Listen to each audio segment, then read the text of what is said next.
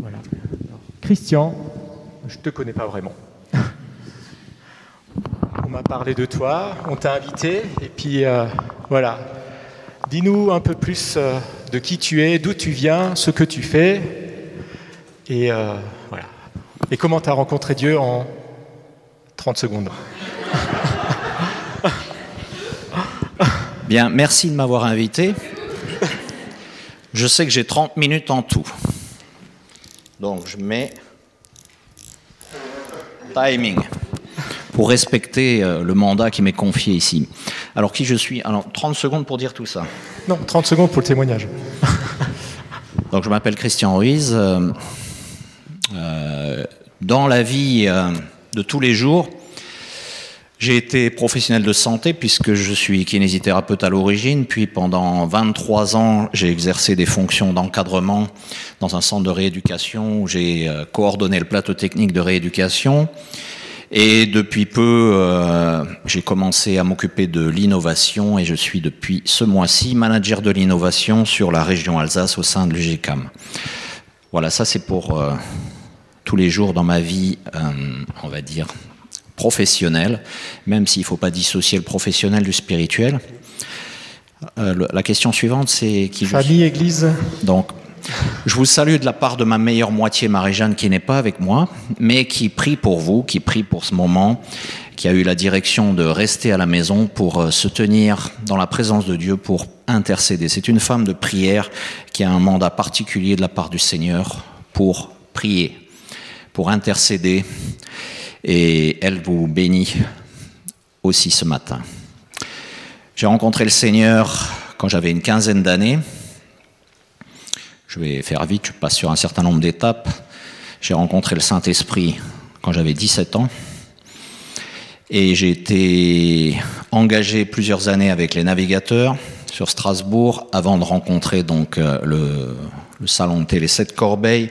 Et je me suis engagé au sein de l'Assemblée, le Grand CNV et Agapé Strasbourg pendant 27 ans jusqu'en 2009. Pendant 20 ans, j'ai porté la charge d'ancien jusqu'à ce que le Seigneur nous dise à mon épouse et à moi, il est temps de passer à autre chose. Et pour ça, il va falloir quitter vos engagements actuels pour entrer dans de nouvelles choses. Et donc en 2010, après euh, plusieurs mois où nous avons progressivement quitté nos engagements. Elle était en charge euh, pastorale des enfants. Moi, je m'occupais donc, euh, j'avais la charge d'ancien. J'étais président de l'association culturelle. J'ai arrêté tous mes engagements, elle aussi. Et nous avons dit, maintenant, Seigneur, qu'est-ce qu'on fait? Et il nous a conduit à mettre en place une équipe d'intercession qui est engagée sur Strasbourg, sur la France, et sur l'Europe en particulier, pour non seulement adorer, prier, mais aussi faire des actions particulières que Dieu nous conduit à entreprendre, organiser des conférences, prier sur des cibles particulières. Mais je ne vais pas m'étendre là-dessus, c'est pas le sujet d'aujourd'hui. Et également, donc, je suis engagé depuis euh, plus de 15 ans dans la marche pour Jésus à Strasbourg, puisque c'est ce qui m'a conduit à être présent ici aujourd'hui. Est-ce que j'ai répondu à la question? Je pense. Tout le monde le connaît maintenant. Si vous avez d'autres questions, vous venez chez lui à la fin. Il a jusqu'à ce soir. non, non. Si c'est la volonté de Dieu, ok. Je vais prier pour toi. Père éternel, merci pour euh, Christian, merci pour sa présence. Merci maintenant de nous parler au travers de lui. Merci de conduire ses paroles, de nous toucher chacun au travers de ce qu'il va nous présenter, de son, de son message. Merci parce que toi, tu as un projet et nous voulons vraiment rentrer dans ce projet, euh, chacun. Amen. Amen. Merci pour ta, prière. Alors, on ne se connaît pas, mais je suis heureux d'être avec vous ce matin pour partager ce que le Seigneur a mis sur mon cœur. Et je veux vraiment comme ça a déjà été dit, que le Seigneur puisse vous communiquer une pensée, une parole, quelque chose de personnel, mais aussi quelque chose de collégial, de collectif, s'il veut vous dire quelque chose qui vous concerne ensemble. Alors à la fois, je fais non pas l'annonce pour la marche pour Jésus, mais je dirais une mobilisation. Ce n'est pas une information que je fais. Quoi que le Seigneur m'ait dit, peu importe le nombre, quand vous allez pour faire une action, Il suffit de prendre l'exemple de Gédéon, qui s'est retrouvé au bout du compte avec 300 pour mettre en déroute une armée innombrable de milliers de Madianites. Mais la marche pour Jésus, c'est l'engagement d'hommes et de femmes qui aiment Jésus, indépendamment de leur étiquette et de leur sensibilité. C'est une occasion unique de se retrouver dans les rues et de témoigner au vu et au su de la population, mais aussi au vu et au su du monde spirituel, que Christ, non seulement on le connaît, on l'aime, mais qu'il a aussi un rôle sur une ville. Et je vais développer ça dans mon message pour qu'on comprenne bien le sens de la ville dans le plan et dans le cœur de Dieu. Et quand je parle de ça, je parle aussi de Bouxwiller, puisque c'est là qu'on est. Même si je suis engagé sur Strasbourg, le Seigneur aime chaque agglomération, chaque ville, chaque village, bien sûr chaque habitant. Mais j'aimerais vous faire comprendre que la lecture de Dieu va au-delà des individus, elle va sur les cités, elle va sur les nations. Le 6 juin prochain, anniversaire du débarquement, eh bien, nous croyons que ce sera, et nous voulons prier pour que ce soit un débarquement céleste qui se fasse sur notre nation. Et je dis notre nation parce que nous serons au moins six villes, sinon sept, peut-être huit, qui allons marcher le 6 juin dans les rues de France. Strasbourg, mais également Paris, Metz, Lille, Montpellier, Marseille, peut-être Nice, peut-être Lyon. En tout cas, un certain nombre de villes qui vont se lever une fois de plus. Ça fait plus de 20 ans qu'on organise cette action à Strasbourg et le Seigneur nous a donné des occasions de vivre des temps exceptionnels pendant ces marches. Juste un petit sondage. Qui a déjà participé à une marche pour Jésus? Un certain nombre. Alors peut-être vous avez été déçus, peut-être vous attendiez à autre chose, peut-être certains, je sais les jeunes disent c'est old fashion la marche pour Jésus, c'est dépassé, c'est ringard. La question c'est de savoir qu'est-ce que Dieu veut amener dans la ville. La marche n'est qu'un instrument. Et j'aimerais prendre juste quelques exemples de ce qu'on a vécu au cours des 20 dernières années et qui ont ouvert des portes sur la ville. Il y a plusieurs années de cela, le Seigneur nous avait conduits à intercéder pour chaque institution européenne. Strasbourg, c'est non seulement une ville alsacienne, mais c'est une ville qui a une destinée européenne. Et donc cette année-là, le Seigneur nous a dit, vous allez intercéder pour le Conseil de l'Europe, la Cour européenne des droits de l'homme et le Parlement européen pendant la marche. Je ne sais pas si quelqu'un était à cette marche. Oui. Alors, euh, il va se souvenir de la rincée qu'il a pris, puisque au fur et à mesure qu'on avançait dans la marche et qu'on se rapprochait du Parlement européen, le temps a changé en dix minutes. Le ciel est devenu tout noir et on a eu un orage particulièrement violent qui s'est abattu sur la ville et sur les marcheurs. Ce qui s'est passé en même temps que les chrétiens priaient, témoignaient et louaient dans la ville, c'est qu'au Palais des Congrès, il y avait le plus grand rassemblement mondial des francs-maçons qui se retrouvaient dans la ville de Strasbourg la même semaine et le même jour que la marche pour Jésus, avec le même thème, les institutions européennes.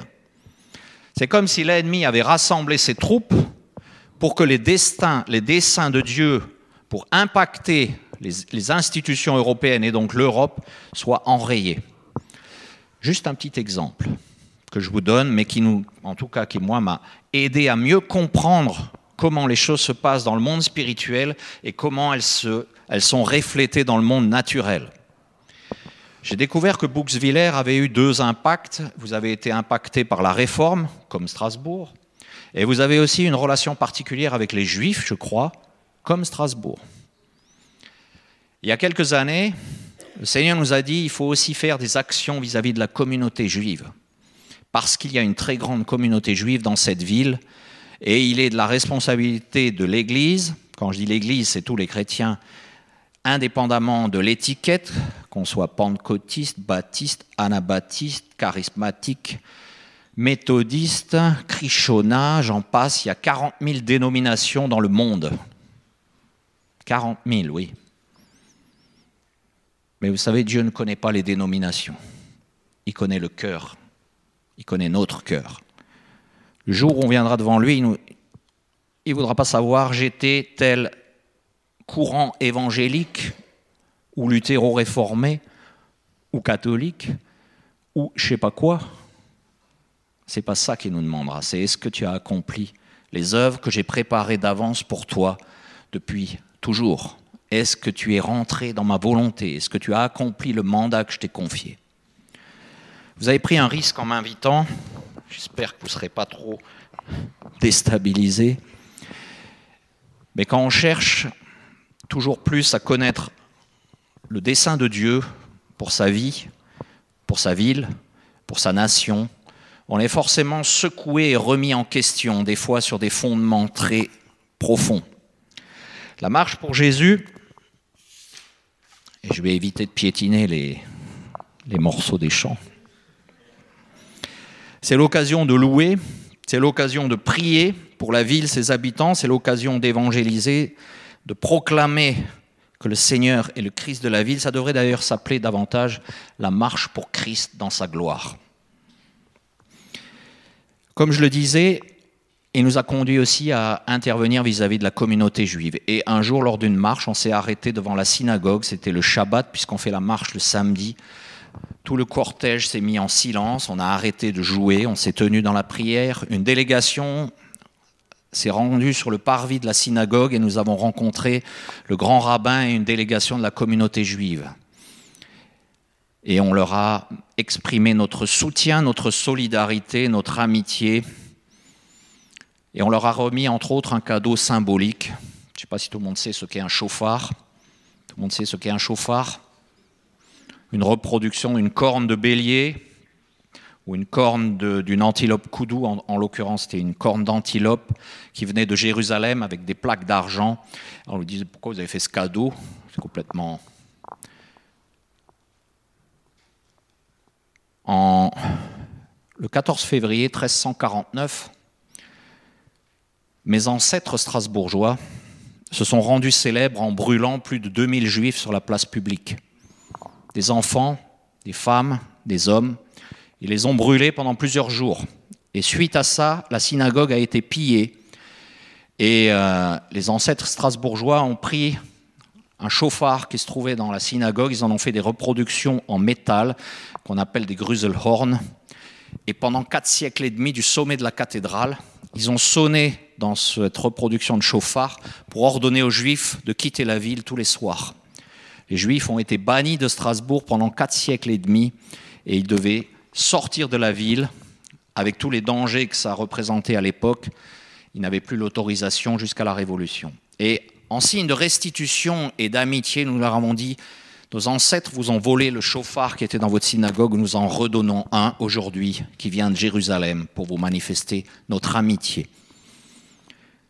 Il y a deux ans, lors de la marche pour Jésus, le Seigneur nous a dit l'Église doit se tenir à côté des forces de l'ordre, prier pour elle et manifester le soutien et l'amour. Alors je ne suis pas en train de faire de la politique, on sait tous qu'on nous raconte, il y a des débordements aujourd'hui aussi qui se passent dans les forces de l'ordre, etc. Mais la question n'était pas là. Si vous suivez l'actualité, en 2019, il y a eu le record de taux de suicide dans la police française. Près de 60 fonctionnaires de police de tout grade, hommes et femmes, qui ont mis fin à leur jour, bien souvent avec leur arme de service. Et donc il y a deux ans déjà, le Seigneur nous a dit, vous allez manifester votre soutien, prier et les bénir et concrètement montrer que vous les aimez. la parole nous dit, souvenez-vous des orphelins et des veuves. Nous avons fait, entre autres, une offrande à Orphéopolis, une association qui vient en aide aux orphelins et aux veuves et aux veuves de la police. Il y avait dans les représentants de cette association un homme qui venait de perdre sa femme. Il se retrouvait seul avec son petit garçon. Et ça a été un moment particulièrement émouvant de remettre ce chèque pour dire nous sommes là pour vous bénir aussi parce que Dieu vous aime alors que vous êtes insulté, caillassé, agressé Et cette année, on vous a même dit suicidez-vous. L'Église a une responsabilité vis-à-vis de l'état de la société et de sa ville. C'est ce que j'ai compris au fil du temps et c'est ce que la parole m'a encouragé à comprendre. J'aimerais prendre trois exemples dans la Bible où Dieu a penché son regard sur des villes. Ce ne sont que trois exemples parmi d'autres. Un se trouve dans la Genèse, au chapitre 18. Nous connaissons bien ce texte où Abraham se tient devant Dieu pour intercéder pour les villes de Sodome et Gomorre qui sont en passe d'être détruites. Alors bien souvent on pense, ah, c'était abominable ce qui se passait à l'époque à Sodome et Gomorre, oui certes, mais combien de villes aujourd'hui ne sont pas très différentes et les péchés qui sont présents dans, la ville et trop souvent même dans l'église de la ville montent vers le ciel, montent vers le trône de Dieu comme une odeur nauséabonde. Et c'est ce qui s'est passé à cette époque-là. On ne va pas lire tout le passage, mais ce qui m'a marqué et ce que j'aimerais partager avec vous, au verset 17, l'Éternel dit, Cacherai-je à Abraham ce que je vais faire? Le Saint-Esprit m'a parlé en me disant, aujourd'hui de la même manière, cacherai-je à l'Église, cacherai-je à mes serviteurs, à mes servantes ce que je vais faire? Cacherai-je à ceux qui écoutent ma voix ce que j'ai projeté de faire? Le Seigneur ne nous appelle plus serviteurs, mais amis. Est-ce que nous sommes dans cette relation d'amitié, de proximité, où nous entendons les cris qui sont dans le cœur de Dieu, les souffrances qui sont dans le cœur du Père, les sentiments qui sont dans le cœur du Père nous, avons le mandat d'être dans cette proximité, de le chercher. Abraham deviendra certainement une, grande, une nation grande et puissante, etc. Mais le cri, au verset 20, l'Éternel dit, le cri contre Sodome et Gomorre s'est accru et leur péché est énorme. C'est pourquoi je vais descendre et je verrai s'ils ont agi entièrement selon le bruit venu jusqu'à moi, et si cela n'est pas, je le saurai. Il y a des temps où Dieu se penche particulièrement sur une ville ou sur une autre, sur une nation ou sur une autre. Souvenez-vous de ce passage où, il est parlé du jugement des nations et il y a les nations boucs et les nations brebis. De la même manière que chaque ville est importante pour Dieu et chaque village, et Bouxwiller est importante, et les autres agglomérations, comme Strasbourg. Plusieurs fois, j'ai voulu partir de Strasbourg. J'ai cherché du travail. On m'a proposé des postes ailleurs. Et le Seigneur m'a dit, non, tu restes. Non, tu dois rester. C'est là que je t'attends. Et peut-être des fois vous dites, moi j'en ai marre d'être ici, je voudrais aller ailleurs. Mais si le Seigneur vous a confié un mandat particulier, et pas juste pour chauffer une chaise dans une église, excusez-moi si je, ma parole est un peu brutale, mais parce que ce n'est pas à cela que nous sommes appelés, c'est à amener le royaume de Dieu là où il nous a conduits à être. Un des premiers versets que j'ai mémorisé quand j'étais chez les navigateurs, c'est Matthieu 6, 33. Cherchez le royaume de Dieu et sa justice, et tout le reste vous sera donné par-dessus. Mais qu'est-ce que ça veut dire? Qu'est-ce que ça veut dire pour vous, pour toi? Qu'est-ce que ça veut dire pour votre assemblée? Qu'est-ce que ça veut dire aujourd'hui, au XXIe siècle, de chercher le royaume de Dieu et sa justice? Eh bien, dans le cas de la marche, c'était l'occasion d'amener le royaume de Dieu au milieu de la police. Et je reviens à cet exemple simplement pour nous encourager, parce que non seulement nous avons donné de l'argent pour les orphelins, on dirait on n'a pas couvert tous les besoins, mais des fois le fait de faire un geste qui a une portée symbolique, voire prophétique, ça ouvre quelque chose, une porte céleste, une porte dans les cœurs. Nous avions décidé aussi de bénir 30 fonctionnaires de police en préparant un petit cadeau particulier. Et dans ce petit cadeau, il y avait non seulement la parole de Dieu, il y avait un pot de miel pour la restauration du matin, mais nous avions mis un, DVD. Peut-être vous avez vu ce film, certains d'entre vous, il s'appelle Courageous en, en anglais, le témoignage de comment Dieu a changé le destin de policiers américains. Et le cheminement des uns et des autres dans, ce film de témoignage, qui est un film un peu hollywoodien, mais qui a une portée spirituelle. Et la pensée, c'était nous voulons semer quelque chose aussi de la parole de Dieu, de l'évangile du royaume dans le cœur de nos policiers.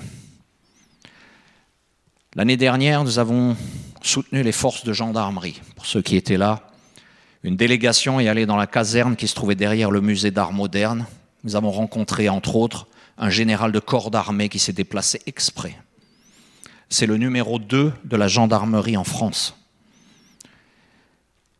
Il est venu et sur la place publique, il a remercié les chrétiens pour leur prière, pour leur soutien, puisque nous avons aussi soutenu les orphelins et les veuves de la gendarmerie. Nous avons voulu semer là aussi une semence du royaume. Bien sûr, la marche pour Jésus, c'est la louange dans les rues, c'est amener la présence de Dieu. Et peut-être vous connaissez des gens qui, à cause de la marche, ont cherché le Seigneur après à cause de la louange qui était là, de la présence de Dieu. Parce que le but, c'est pas de mettre le focus sur tel groupe de louanges, sur tel camion, c'est de mettre le focus sur Jésus-Christ mort et ressuscité, et bien vivant aujourd'hui et qui peut changer encore la situation de chacun de nos concitoyens. Alors vous n'allez peut-être pas organiser une marche à Bouxwiller, mais peut-être vous allez venir nous renforcer, venir comme des alliés à Strasbourg, parce que c'est non seulement la région qui sera et qui est impactée, mais c'est au-delà de la région. Nous avons tous les ans des Allemands, et je remercie le Seigneur pour cette amitié franco-allemande qui grandit aussi au niveau spirituel et qui nous permet d'avoir un impact outre-Rhin et d'être des témoins. Abraham a intercédé devant Dieu pour Sodome et Gomorre. Peut-être que vous n'avez jamais fait ça pour Bouxwiller. Seigneur, épargne Bouxwiller, parce que vous dites, il ne se passera jamais rien à Bouxwiller. Le 11 décembre 2018, nous étions quelques chrétiens chez des juifs pour voir si nous allions organiser une marche de vie un jour à Strasbourg. Je ne sais pas si vous savez ce que c'est une marche de vie. Quelqu'un sait Non. Une marche de vie, c'est un mouvement qui a commencé en Allemagne à Tübingen. Vous connaissez la ville de Tübingen? Leur tourne. Tübingen, ça a été le haut lieu de la formation des dignitaires nazis pendant la dernière guerre. Tous les leaders nazis, la plupart d'entre eux, sont passés par Tübingen. C'est une ville qui a été marquée par le nazisme et qui a formé les élites, le bras droit d'Eichmann venait de Tübingen, etc. Les chrétiens priaient depuis des années, évangélisaient dans la ville, rien ne bougeait. Un plafond était sur cette ville. Jusqu'à ce que le Seigneur leur dise, ils avaient jeûné, ils avaient prié, il leur a dit, il y a quelque chose qui n'a jamais été traité, c'est la chape du silence qui pèse sur cette ville. Et je vous encourage à lire le livre du pasteur de cette église, Jobs Bittner, Briser la chape du silence, on pourrait le trouver à la CLC. Ils racontent leur cheminement et comment Dieu les a conduits à organiser des marches de vie là où les nazis avaient fait des marches de mort, là où les juifs avaient été abattus lorsqu'ils ont quitté les camps de concentration dans les rues de l'Allemagne, de la Pologne, etc. Et ils ont organisé dans plus de, dans des dizaines de nations maintenant depuis les dernières années des marches de vie pour amener la réconciliation entre les descendants de la Shoah et les descendants des bourreaux et il y a eu des, ouvertures spirituelles. Et la ville de Tübingen a commencé à s'ouvrir d'une manière toute différente à l'évangile et à la parole de Dieu. Abraham a négocié avec Dieu jusqu'à dix justes. S'il y en a dix, est-ce que tu vas l'épargner? Dieu a dit, ok, s'il y a dix justes, à Sodome et Gomorre, je l'épargnerai. Mais il n'y avait pas dix justes. Vous êtes bien plus que dix si vous êtes justifié en Christ à Bouxwiller pour vous tenir devant Dieu, pour que cette ville change. Vous direz, mais elle est très bien, Bouxwiller. Je ne connais pas la situation spirituelle de Bouxwiller. Je connais un peu la situation spirituelle de Strasbourg. Et je peux vous dire qu'on a du boulot. On a du travail à Strasbourg. Vous en avez certainement aussi à Bouxwiller, et nous en avons pour l'Alsace et pour la France. Donc, le Seigneur le Seigneur a besoin et il appelle les hommes et les femmes qui veulent se tenir debout pour changer l'atmosphère d'une ville, pour changer la condition d'une région, pour changer la, situation d'une nation. Il y en a qui se disent on aurait mieux fait de ne pas l'inviter.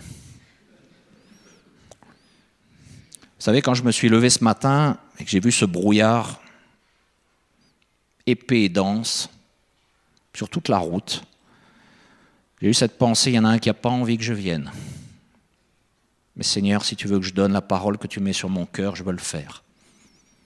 Elle déplaira, peut-être, sûrement, je ne sais pas. Mais quand le Seigneur donne une parole qui a une portée prophétique, nous avons tous la responsabilité de l'écouter ou pas. Nous avons tous la responsabilité de nous tenir pour dire Seigneur, qu'est-ce qui est vrai comme les chrétiens de Béret? Qu'est-ce que je dois retenir de ce que j'entends? Est-ce que c'est l'élucubration d'un homme? Ou est-ce qu'il y a quelque chose qui vient de toi? Et si c'est le cas, tu me demanderas ce que j'en aurais fait. Seigneur m'a empêché alors que j'étais libre. Il m'a chaque fois dit reste à Strasbourg. Je peux vous dire que des fois j'avais envie de partir en courant. Mais je suis resté. Et Abraham s'est tenu devant Dieu, mais le jugement est venu malgré tout. Et comme je le disais, le 11 décembre 2018, nous étions avec ces juifs dans leur maison. En même temps, il y avait l'attentat à Strasbourg. Plusieurs morts, plusieurs blessés. Le cœur de la ville a été touché. Et vous savez, chaque année, depuis 2004, tous les ans, avant la fin de l'année, on est quelques chrétiens à aller prier dans les rues de la ville. Parce qu'en 2004, le Seigneur m'a dit, c'est pas, est-ce que je vais accepter que Strasbourg reste la ville du record des voitures brûlées et des exactions et de la violence? J'étais à, un séminaire, à une conférence à Toulouse. J'ai pris le taxi et le chauffeur m'a dit, ah, vous venez de Strasbourg et il m'a cité Cronenbourg, Neuilly. Il connaissait les quartiers qui brûlaient à Strasbourg du côté de Toulouse. Et le Saint-Esprit m'a interpellé. Il dit Mais qu'est-ce que tu fais? Tu vas rester spectateur de ce qui se passe ou tu vas demander ce que j'attends de toi? Ce que je dis n'est qu'un témoignage. Je n'ai pas dit que vous devez faire la même chose, mais chacun doit se laisser interpeller dans ce que Dieu lui confie. Mais chaque année, avec des frères et sœurs, on prie. On dirait que vous avez prié, ça n'a pas empêché le jugement, en tout cas ce qui s'est passé, oui. Il y a des jugements qu'on ne pourra pas empêcher. Il y a des jugements qu'on pourra retarder, certains qu'on pourra empêcher, et c'est la responsabilité de l'Église de se repentir, de pleurer. Est-ce qu'il y a des pleureuses dans votre assemblée? Je dirais, quelle question saugrenue. Vous savez ce que dit la parole Appelez les pleureuses. S'il y en a parmi vous qui ont un mandat de larmes, pleurez quand le Seigneur vous conduit, quand l'Esprit vous saisit. Parce que ces larmes, elles sont recueillies et elles ont du prix devant Dieu. Appelez les intercesseurs qui se tiennent devant Dieu et qui prennent, comme Daniel l'a fait pour son peuple, qui prennent le poids. Non pas Jésus a tout accompli, mais aujourd'hui encore, les intercesseurs sont appelés pour nos villes. Je ne sais pas si vous avez interpellé le jour où, où la ville de Christchurch en Nouvelle-Zélande a été euh, ébranlée par des tremblements de terre inédits. Christchurch, l'église de Christ. Qu'est-ce que Dieu attend de vous pour Bouxwiller d'intercéder comme Abraham, de vous lever comme Jonas. La ville de Ninive est une ville qui est souvent citée dans la parole. Et quand la parole fut adressée à Jonas, Lève-toi, va à Ninive, la grande ville, et crie contre elle, car sa méchanceté est montée jusqu'à moi. Ninive, c'est une ville qui a été bâtie comme Babel par Nimrod. Nimrod, je ne sais pas si vous vous souvenez de ce qu'il est dit dans l'Ancien Testament, grand chasseur devant l'Éternel, mais c'était dans le sens que c'est un homme qui était rebelle, qui voulait s'élever contre Dieu. et qui a bâti des villes, et dans les fondations spirituelles de ces villes, il y avait la rébellion, l'iniquité et le rejet de la Seigneurie de Dieu. Et un homme est appelé, il s'appelait Jonas. Peut-être qu'il y a un Jonas ou une Jonas parmi nous pour Bouxwiller. Peut-être. Peut-être qu'il y a un ou des intercesseurs particuliers qui doivent se lever pour Bouxwiller et sa région. Peut-être qu'il y a des évangélistes qui sont là au milieu de nous. Et il y en a qui sont même plus âgés que moi ici, et je les respecte avec beaucoup de, de gratitude pour leur fidélité avec le Seigneur.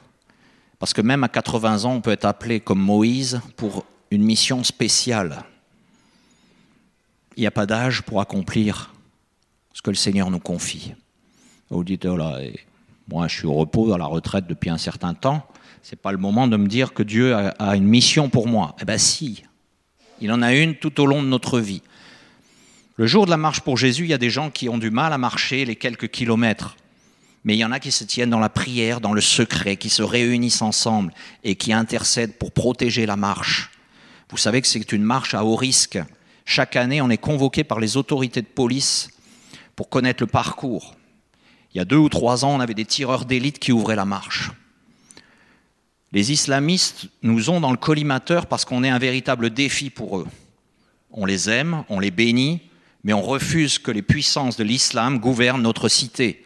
Et pourtant, elle est entourée dans tous les quartiers. Il y a plus de 25 mosquées qui ont été élevées. On a la plus grande mosquée d'Europe. On n'en est pas fier, mais c'est une réalité. Il y a un vrai, une vraie confrontation de puissance, un vrai défi spirituel. Est-ce que notre ville, est-ce que notre nation basculera un jour sous la charia, ou bien est-ce que c'est le royaume de Dieu qui triomphera? Il ne s'agit pas de vouloir faire du christianisme une institution, mais de laisser Christ gouverner notre pays. Et l'Église a une responsabilité. Bientôt, il y a les municipales. Vous allez aussi élire votre nouveau maire ou, ou réélire votre maire, je ne sais pas. Mais il est important que l'Église prie pour qu'on ait les hommes et les femmes selon le cœur de Dieu. La parole nous dit priez pour les autorités. C'est Paul qui l'adresse à Timothée. Priez pour ceux qui nous gouvernent, qui nous dirigent. Et on l'a fait aussi à plusieurs reprises dans la marche, de prier pour les autorités. On était dans le Parlement européen, on a prié dans l'agora du Parlement européen, on a loué et dansé dans l'agora du Parlement européen pour proclamer que ce n'est pas l'ennemi qui aurait le dernier mot, mais Christ en gloire, et pas dans un futur hypothétique, mais déjà maintenant et demain. Jonas a d'abord refusé l'appel. Ah, j'ai déjà dépassé le temps. J'ai un sursis de combien?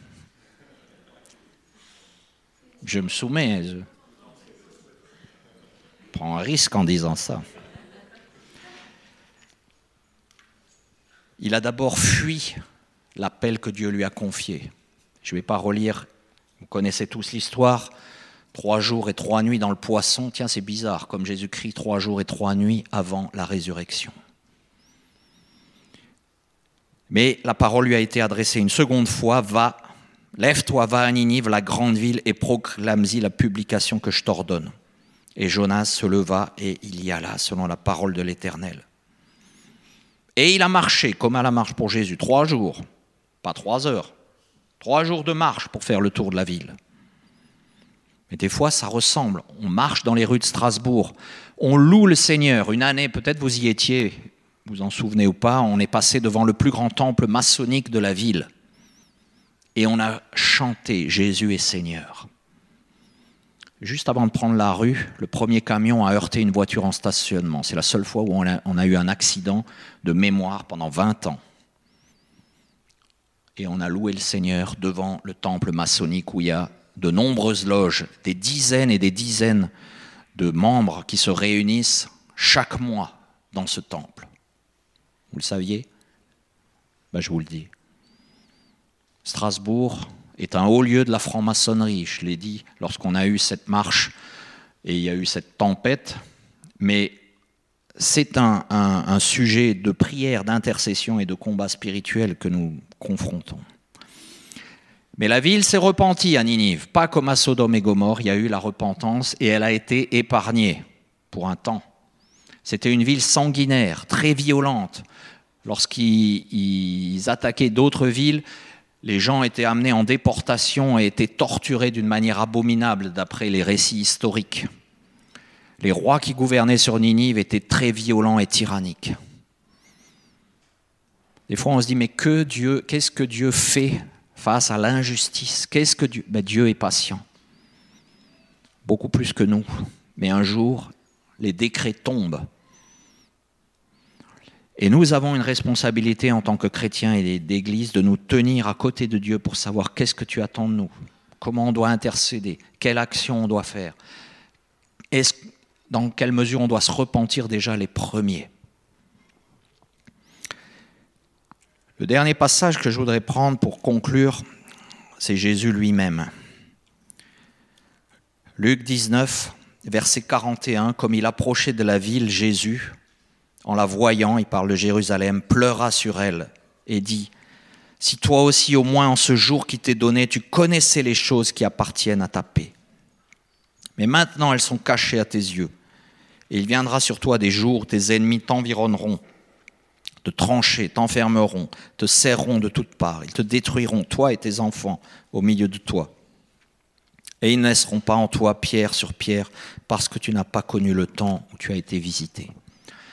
Cette parole, Jésus, qui annonçait la destruction de la ville de Jérusalem en 70 par le général Titus, sous le règne de Vespasien, un des empereurs romains, Jésus le savait.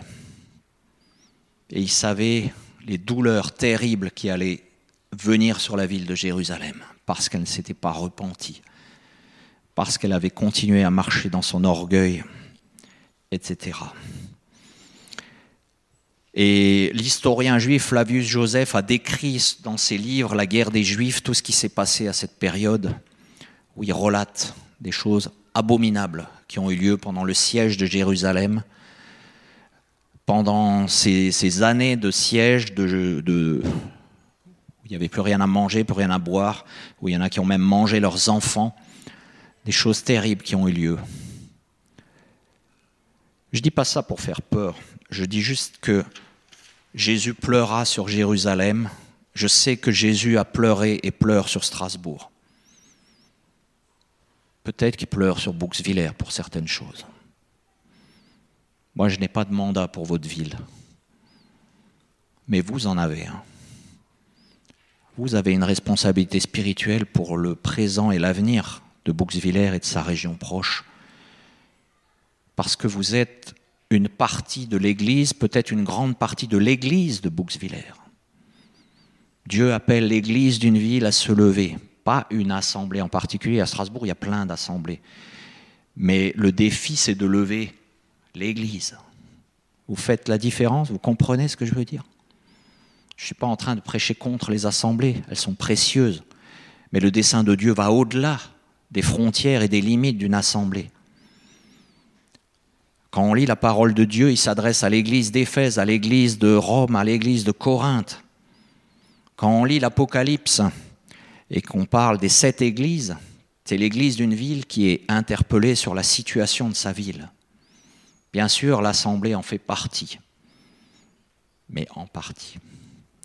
Que le Seigneur conduise donc l'Église de Bouxwiller, votre assemblée, dans ce mandat pour Bouxwiller et sa région.